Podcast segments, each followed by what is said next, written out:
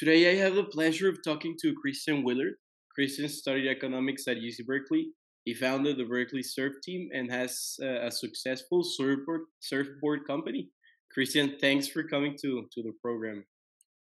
Thank you for having me, Carlos. I'm very excited. Um, like I said, this is my first time on a podcast, so um, I'm very excited to uh, to chat more. Enjoy the experience. No, thanks, thanks. Talk to us. Like, what was your? Where you from? You're from Huntington Beach, right? Yeah, I'm. I'm from Huntington Beach. That's where I was born and raised. Um, and then I also spent a lot of time growing up in Mexico. So um, that definitely influenced what I like to do um, in my upbringing. Okay, we're in Mexico. kind of all over. So a little background: my uh, my parents are really into fishing, mm. and they'd take me from the time I was like very little um, on fishing trips for everywhere from Baja to uh, Manzanillo, Jalisco, Oaxaca, um, all over the place. So I'm very fortunate to be able to have experienced so many good places around the coast in Mexico. And are your parents also into surfing, or that was like your thing? They are. Yeah, my my dad is also an avid surfer, so I'm very thankful he started taking me out from the time I can remember, probably like three or four years old. Mm-hmm. Um, so that was always in my life, and um, from the start, I loved it, and that's all I've wanted to do. So that's definitely what I'm most passionate about. Okay, and talk to us like from how's Huntington Beach uh, when you were a child. What were usually the things they used to to do up there, or, or what's the environment of Huntington Beach? Um, it's definitely a a beach community. Um, it's very deep in surfing culture. Um, it's known as Surf City. Um, a lot of big surfing events and um, things of cultural importance um, developed there. So that is definitely a big factor. It's it's your quintessential surf community, um, but it's also so close to so many other things as well. Um, California being such a diverse place, culturally, geogra- uh, from a geographical standpoint. Um, so I was also grew up snowboarding, fishing, skateboarding. Um, really loved everything involving the outdoors. Okay, and then uh, you mentioned in your in your webpage that your neighbor he he used to do he also made surf, surfboards, and that you once you went with him, you asked for a, a mentorship, you saw the, the Gerry Lopez uh, memorabilia up on the wall.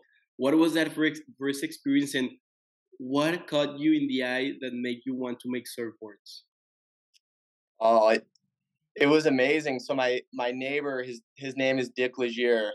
Um, he had a little shaping spot in his garage, and he didn't do it as a full time job, more of a hobby. Um, but he started making me my first custom surfboards when I was seven or eight years old, and I was so obsessed and passionate about it that you know I asked him to show me how to make a board, and he was very gracious and patient, showed me through all of the steps, and from that point on, I was hooked. It's such an interesting process of um, creating something with your hands that you're going to be riding in the ocean and you get such a personal connection to this thing that you're building um, so I, I was i was hooked on shaping surfboards from then. Yeah and like uh, let me understand then you started making your own surfboards and afterwards you went to to uc berkeley for what three four years and then you came back uh, to do the boards again? Yes exactly. So i I first started shaping with my neighbor when I was 16 or so, around like 2012. Um, and then I never really thought of doing it as a career until later on. I went to UC Berkeley, studied economics, um, I worked at a, a wealth management company for three or four years. And that was a really valuable experience because I learned a lot of business acumen and was able to be exposed to so many different things um, that I think were very valuable, uh, bringing towards building my own business.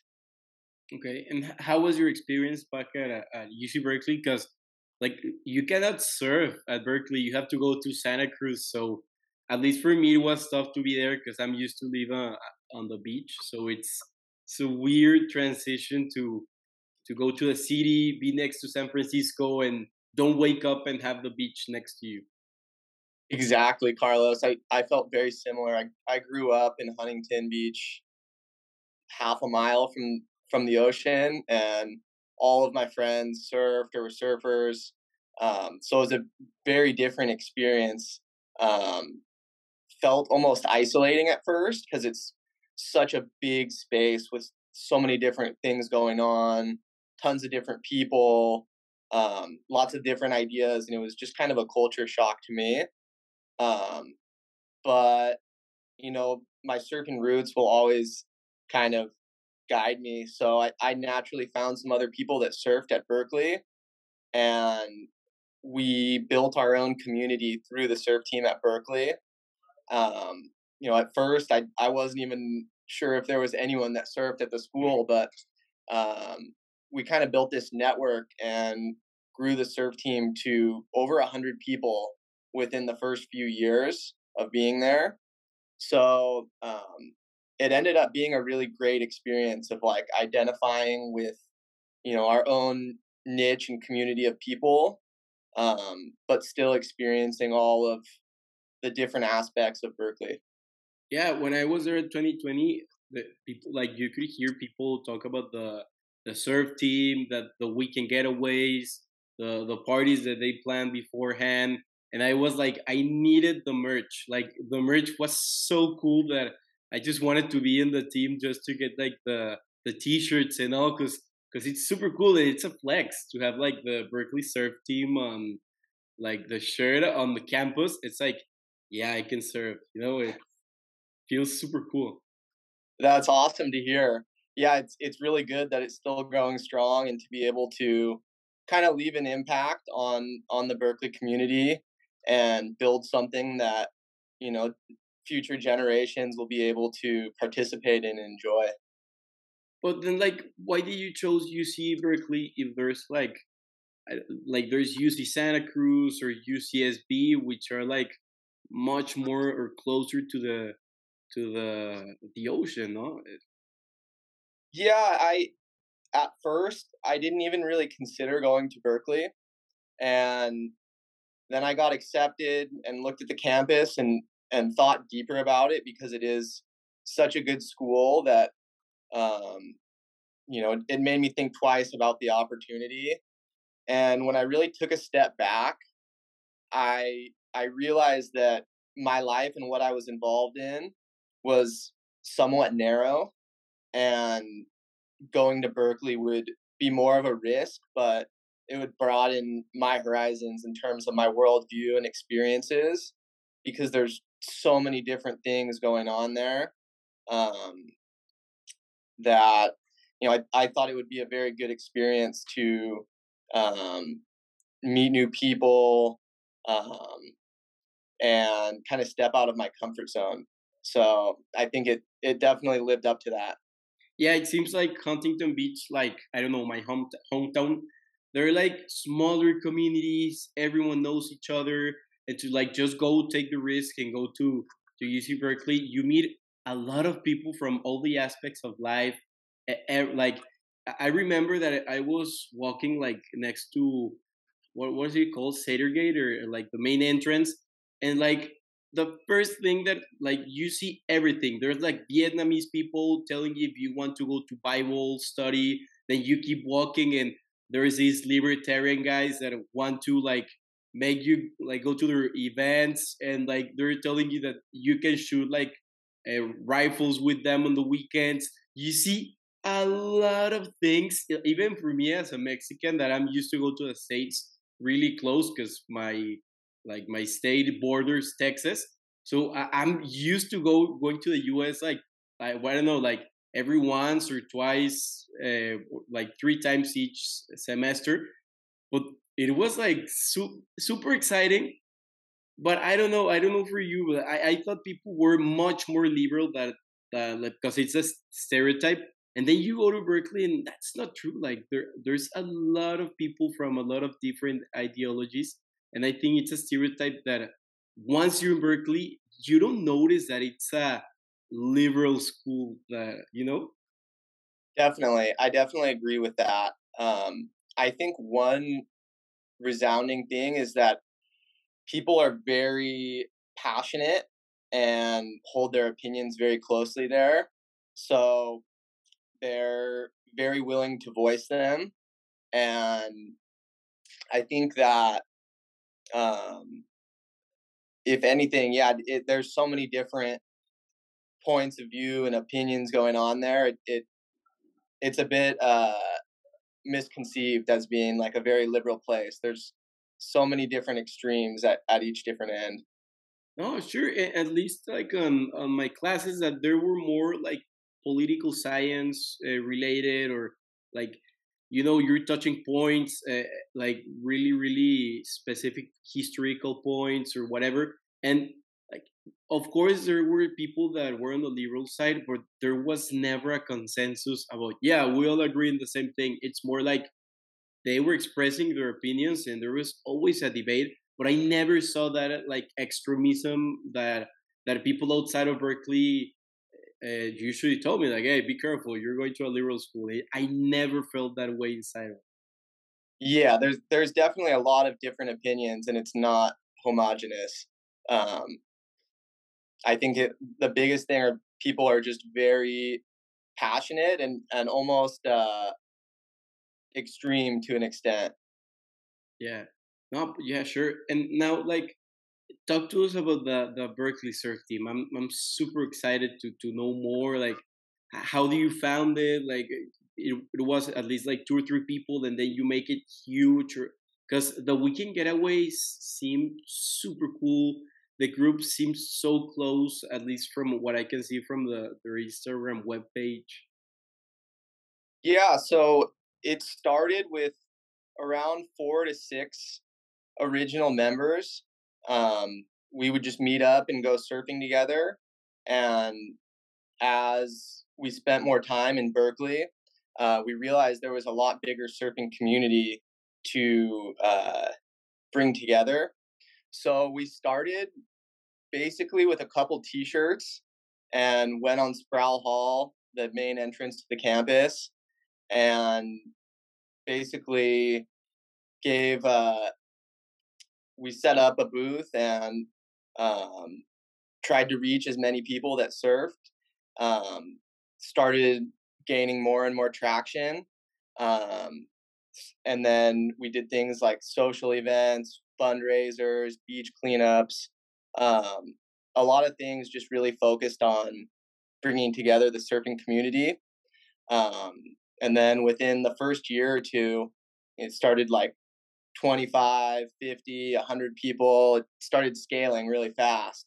Um, and we were actually able to um, encompass different aspects of like we had a competitive team, we had um, gear for beginners, um, who hadn't necessarily surfed before to um, come and try it out. We do different beach days.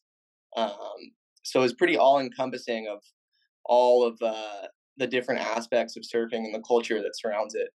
Oh yeah, and I think that's what I like caught my attention when when seeing your webpage, like Big Carl Surfboards, because I don't know, like if you go to what like Hayden Shapes or these like huge uh, surfing companies, they don't make gear for not beginners, but like for I don't know more versatile surfboards for like subpar weather or because you're not a, every like you're not every day in Baja or like in Indo or in like like those super huge like beautiful pipes or in Oaxaca. Uh, you, you usually like get like shitty waves, or at least where I'm from, like the wave where I'm from is like one two feet, and and they're yeah they're shitty, but they do the job. So when I saw you like your your sur- surfboards and I like the aqua dump, which is a little bit more thicker, so like there's much like you can use it in subpar weather, or also the double Dutch bus. It was really really cool that when making your boards, you saw it from a holistic point of view. View where like, okay, I, I need to make surfboards for for not everyone, but from more most conditions. Yeah, that's that's one of the biggest things that I like to focus on is being very holistic and not pigeonholed into one specific facet of surfboard design. Like one of the things on my website that I really hold true is that I make boards for um, all types of waves and conditions. I don't just like to ride a specific board every single day, and I, I really believe that um, each type of wave has a particular board that's more favorable um, to the particular conditions. So I I spend a lot of time writing all sorts of different boards and fine tuning things uh, so that I can create surfcraft that excels in all sorts of different waves, whether it's, you know, two foot not so good or 10 foot and perfect. Like there's, there's a, a, a board that's perfect for each type of wave. Oh yeah, sure. And also I really like the, the way you furnish the board, like the, the colors, you know, where do you get that uh, artistic inspiration? Because making surf surfboards is the engineering behind it, but also the the craft and make it look a, a be- as beautiful as it can be. Yeah, definitely. Like what I was just talking about before is more of the science behind it, but then there's also an artistic aspect. Um, and I think surfboards are a great canvas for expression. Um, artistically there's so many different things you can do um, between different cloths colored resin paint um, i really like to take inspiration from nature when um, designing different uh, aesthetics of my boards um, i think that you know that's that's the biggest inspiration is i'll see something in the ocean or i'll see colors on a fish um, or a bird flying and just think of it through the lens of oh how could you make a surfboard look like that? Yeah. like because ultimately you're riding your surfboard in the ocean in nature um, you want it to be aesthetically pleasing and blend in with its environment um, so i think there's no better place to take inspiration from than uh, nature itself. Yeah.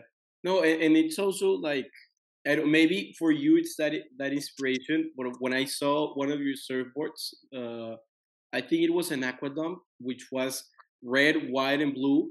I, I instantly remembered like my summer in Indiana at camp where I was eating a, a popsicle, a red, blue, and white popsicle on the Fourth of July. You know, so yeah. Well, what a great feeling that you have the surfboard and every time you you watch it you you remember what a great time you spent on the fourth of july you know? So it's it's like those feelings that you get. Yeah that's that's funny that that you see that because that actually was the inspiration for that board like the rocket pop. Uh, and like that summer i ate like three or four popsicles so it's like it's a great memory, but I still get have like the diabetic shock of so much sugar, you know? Yeah. Uh, yeah, I, uh-huh. I think that's one of the coolest parts about surfboards is that it's so personal personal and you can customize it any way you want. Like when people come to me to order a board, um, pretty much the sky is the limit. And I'll build them a custom board and guide them through the process to make something that's truly unique and personal to them. Um, and I think that's really interesting about surfing, um, in that you can order custom gear that's catered specifically towards you on so many different levels from and be able to offer that at an economically viable price point. And and that's what like uh, that's really great about your your surfboards that like you mentioned or you say like okay let's experiment like let's customize a board that you want and i'm open to any ideas. And i think that's a great great mentality for everything because you're not rigid saying no no no that's the way i do my surfboards and that's pretty much it. No the, the client wants to also be happy and it's also super great from your part that that you're open to new ideas because maybe this new blend that the client wants this blend of colors or whatever makes it super much more aesthetically pleasing and it's in that experimentation that you make better products. Absolutely. Like client feedback is truly at the center of my business from design to the aesthetics. Um, it's great to be able to work with so many different people making custom products. Um, like each each person and, and relationship that i make um, i think truly makes my boards better because I'm getting so many different influences and opinions and um, ideas that people want to incorporate into their boards. Yeah, and and it's also uh, like you're not just selling a product, but a, a way of life. Like from from your Instagram page, I I, I don't only see the board, but, what everything's around it, like the the Vans slip-ons, the the broken down like uh, keys, like you know, everything around it it's the the jeep next to it the the like weird smell of of the ocean in the morning. It's those things that that also are part of the experience which makes it so much more enjoyable.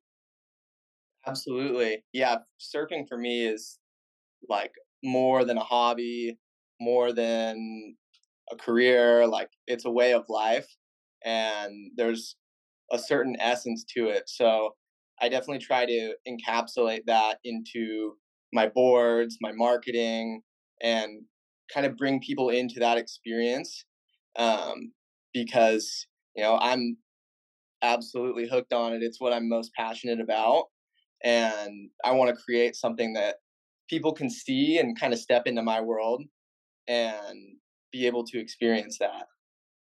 And like what about like any advice for people that want to follow their, their passion projects but what are scared of or not failing but maybe it's it's weird you know like you go to college and then you have to get a job and then get a mortgage or whatever and and for you or from people that i really really really uh, i don't know like it's interesting how instead of just following that path straightforward you you also make a an alter, alternate lifestyle you know like you're okay i want to be an entrepreneur. So what any advice you have for for those people who are like watching us or whatever? Um i think following your passion and keeping it at its core of what you're doing is is awesome. I think people should definitely follow that but i think having a calculated approach to it um, is really what makes it sustainable and makes it thrive. Um, I know for me at least, like I could have just pursued surfboards straight off the bat when I was um, 16 years old and shaping my first surfboards. But it's a really difficult business to be in. Um, it's capital intensive. The profit margins aren't that great. There's a lot of competitors.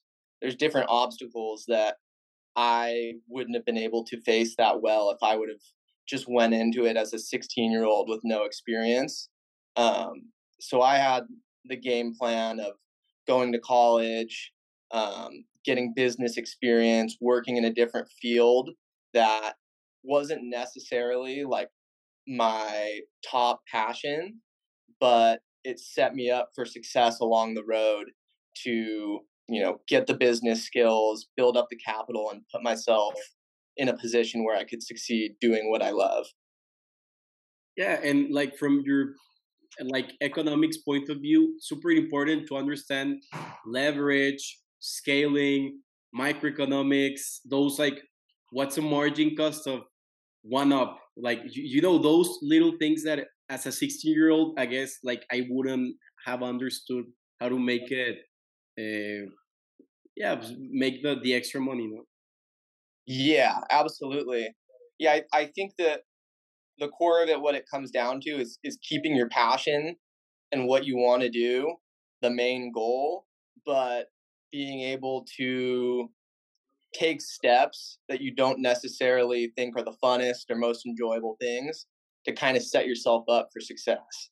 Okay. I think that is a huge point in in being successful as an entrepreneur or um, doing something that you're passionate about for a living.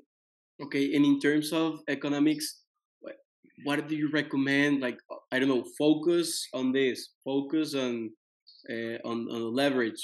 Uh, these formulas, like, what for you is the essence of understanding, or like, I don't know, go more for the mi- macroeconomic aspect, understand how the econ- economy is, or no, no, no, focus on the smaller parts of, you know. Um, from from a micro level, I would say focusing on what you're good at and really honing in on that is important. Um, especially when you're starting off as an entrepreneur, making a small business. You're wearing so many different hats, but I think it's very important to know when to outsource or rely look to someone else to help you with a certain aspect of your business.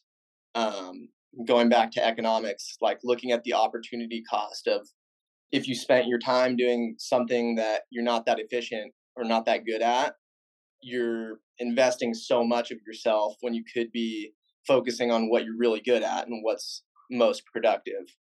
Um, I think that that really um, I incorporate into my business from an economic standpoint. So it's like finding the sweet spot between what you specialize in and whatever you're not that good at, outsource it.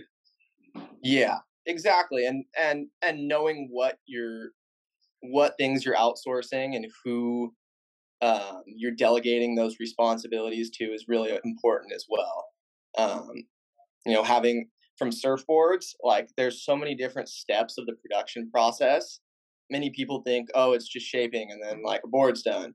But in reality, there's 15 to 20 different steps in making a surfboard from shaping it, routing the fins, installing the fins, laminating, hot coating, sanding. Like there's so many different things that take years and years of of trial and error and and um, hard work to build up the the skill and acumen to do those. Um, so that that's a big thing that I incorporate into my production of surfboards. Um, I work at a full production factory called Clearwater Glassing. Okay. And here there's six to ten professionals who are specialized in their own field and have over combined 100 years of experience of surfboard building. So being able to you know pinpoint what things that i'm going to do that i think are accretive and helpful to the business and knowing where to kind of pass things off to someone who's more professional or better at a, a certain aspect. Mm-hmm. Because it's super hard to delegate you know like trust on the other person when the name of like your name is on your surfboard. It's like like if they fail you're being the one that like like uh. the face of, of the brand no? But but again like you uh. have to take this leap of faith and say okay these guys have a lot of more more experience than me and and let's just delegate it absolutely like it's it's a very public item you're going out and surfing and there's dozens to hundreds of people out and the first thing people look at when you're walking down the beach is your logo. It's it's really reflective of your company. Um, so being a, like being able to put out a product that looks good, performs well, um, and is appealing to the eye, it's really important. And having a good quality, durable product. Um, that's one thing going back to the production process that I think is really valuable. And what I've built is that um, at the factory that I work at, all the boards are made from start to finish under one roof. Um, mm. So I see each board go through the process. Um, although I'm delegating different tasks, um, to different professionals.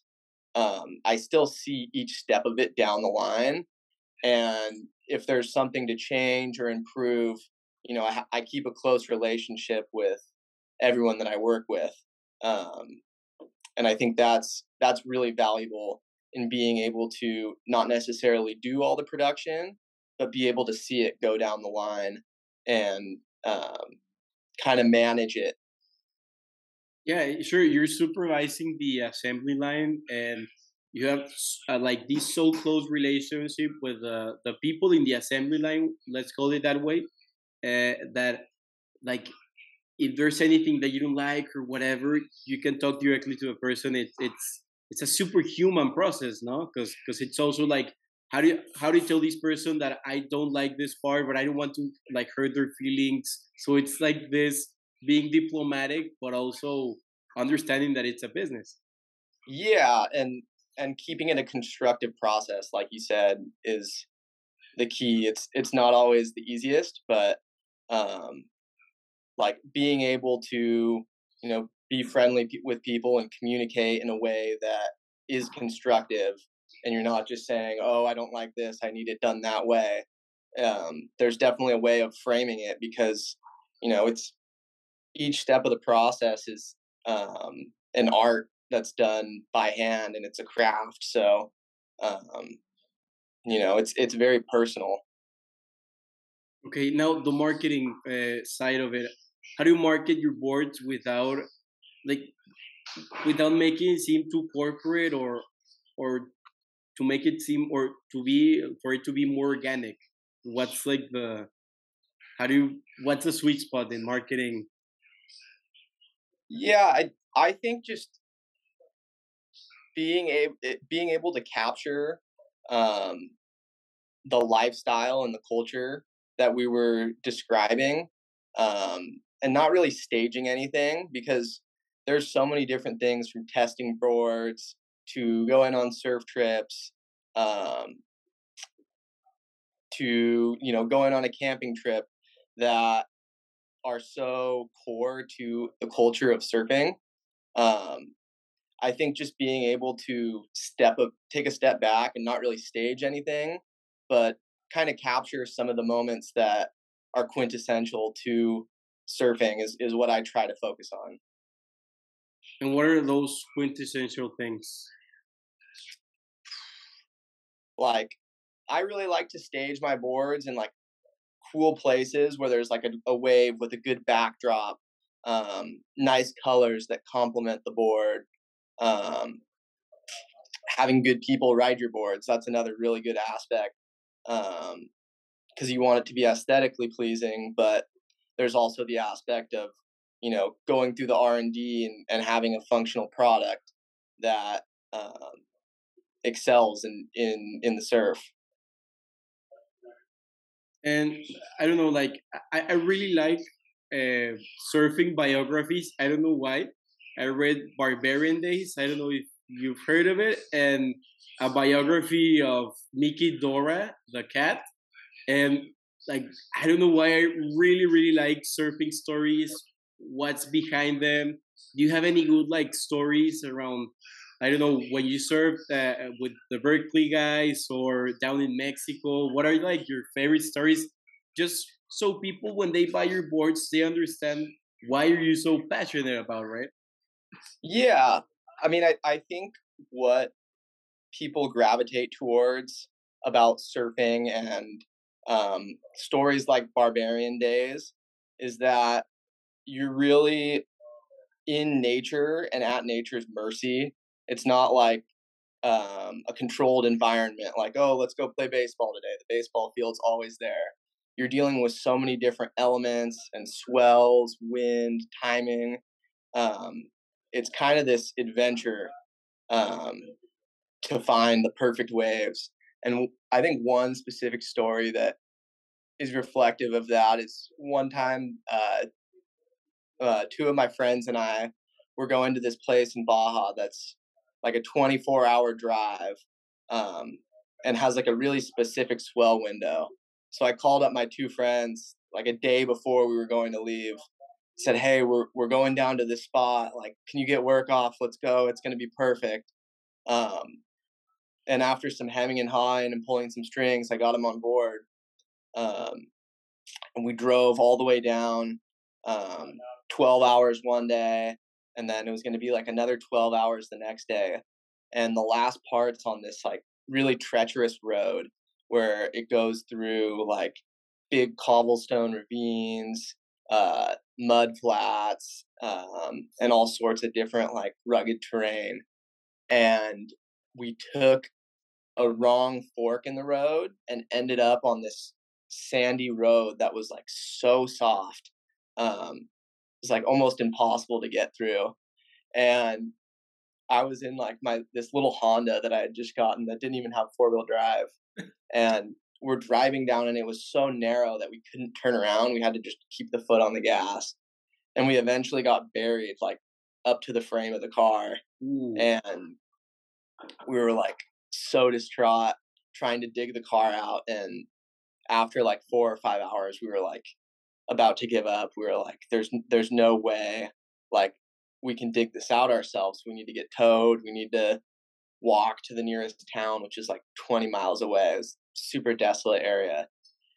And finally out of nowhere like right as we were about to start walking um a big truck with like sand tires that's just like fully geared out for for the terrain pulls up right behind us. And luckily he towed us out in reverse out of the the sandy road. And luckily made it to uh to safe ground and then got to the surf spot that evening and it was like absolutely perfect uncrowded like the um, the crew of people right next to us was a, a, a group of pro surfers, um, Dave Rastovich and Stephanie Gilmore, and it was like ruler edge perfect, like as good as waves can get. Um, so I think that kind of like encapsulates the lengths that we'll go to to find good waves. It really is like a chase and an adventure.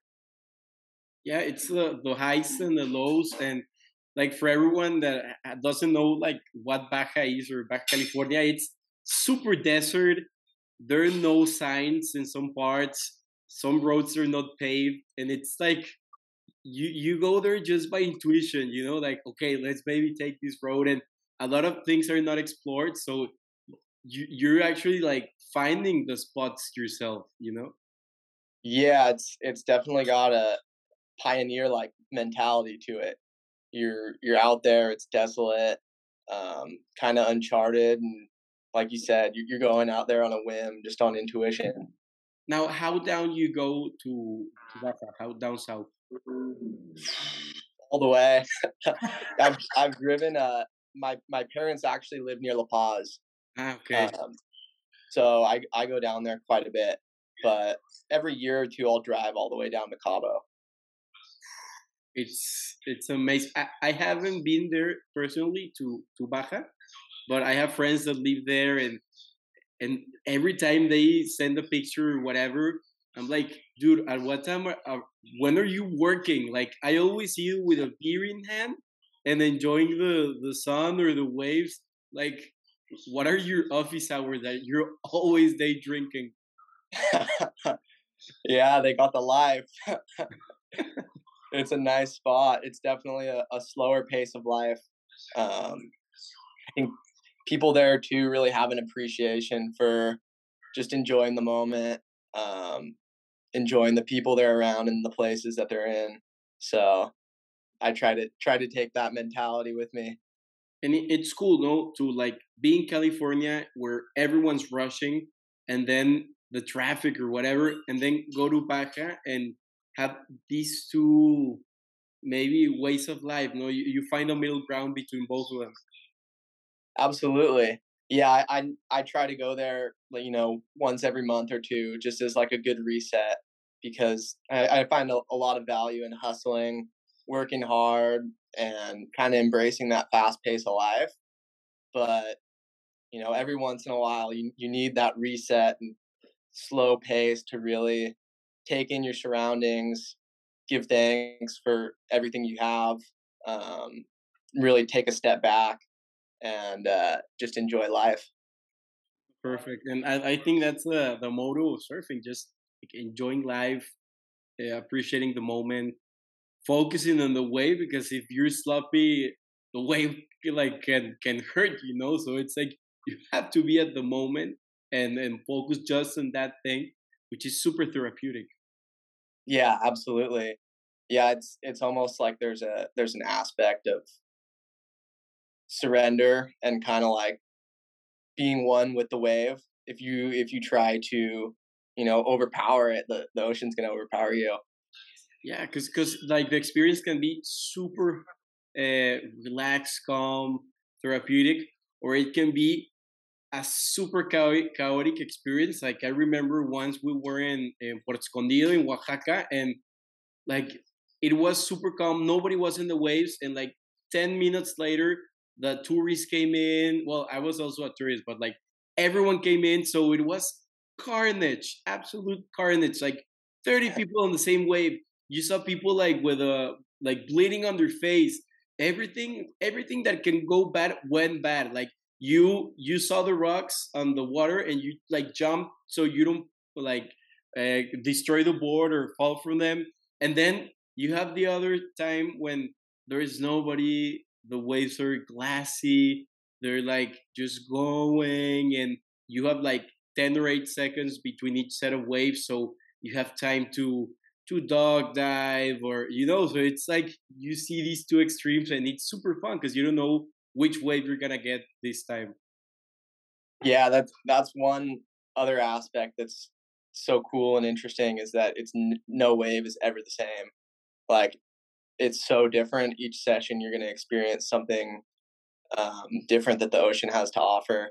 Um, so, and there's there's no uh, controlling that at all. You're kind of at the mercy of nature. So.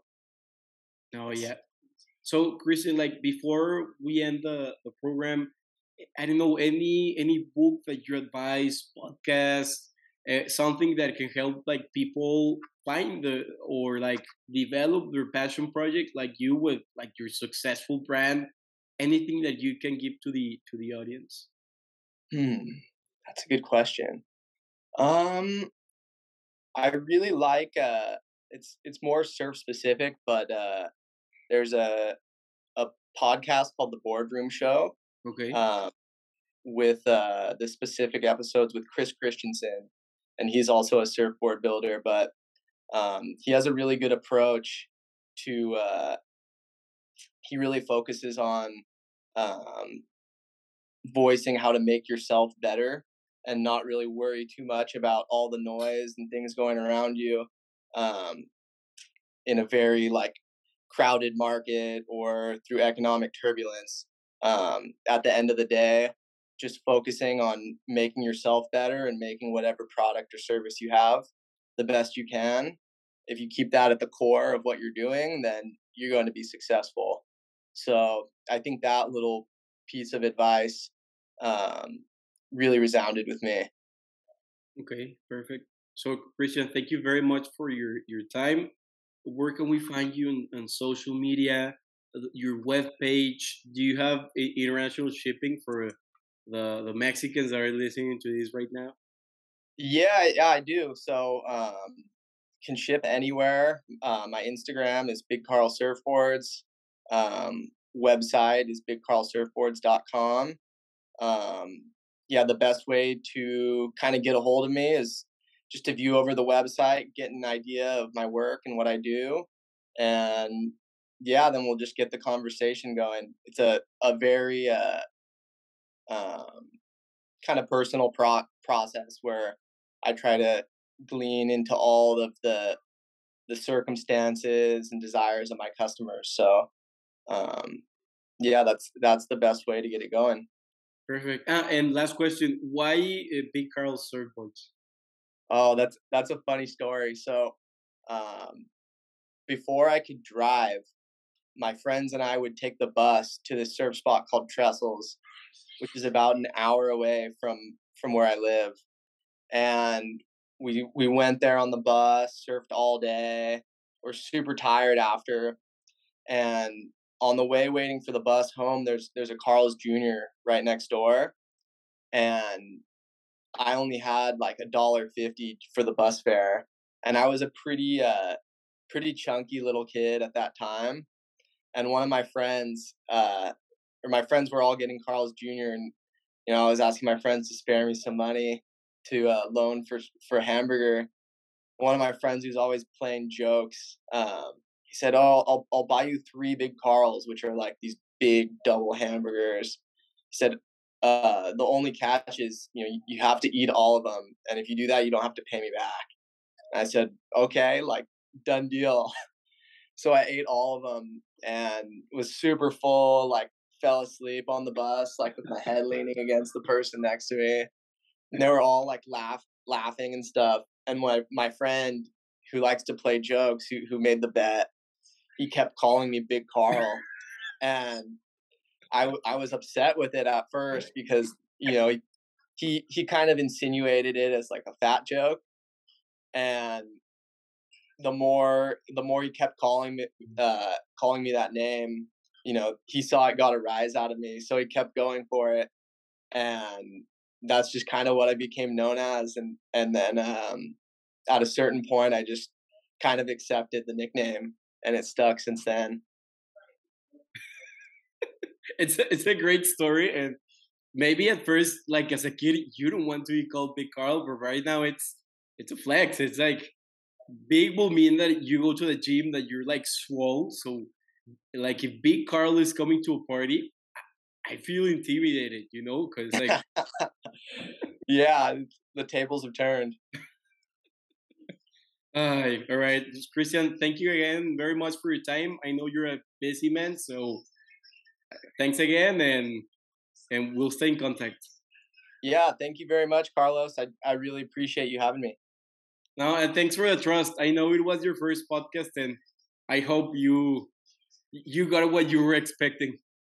Yeah for sure. Hopefully i didn't butcher too many words and i made a made a, a decent podcast no no you did. You thanks again for the stories and have a great day. Yeah thank you. You too carlos. Bye. Bye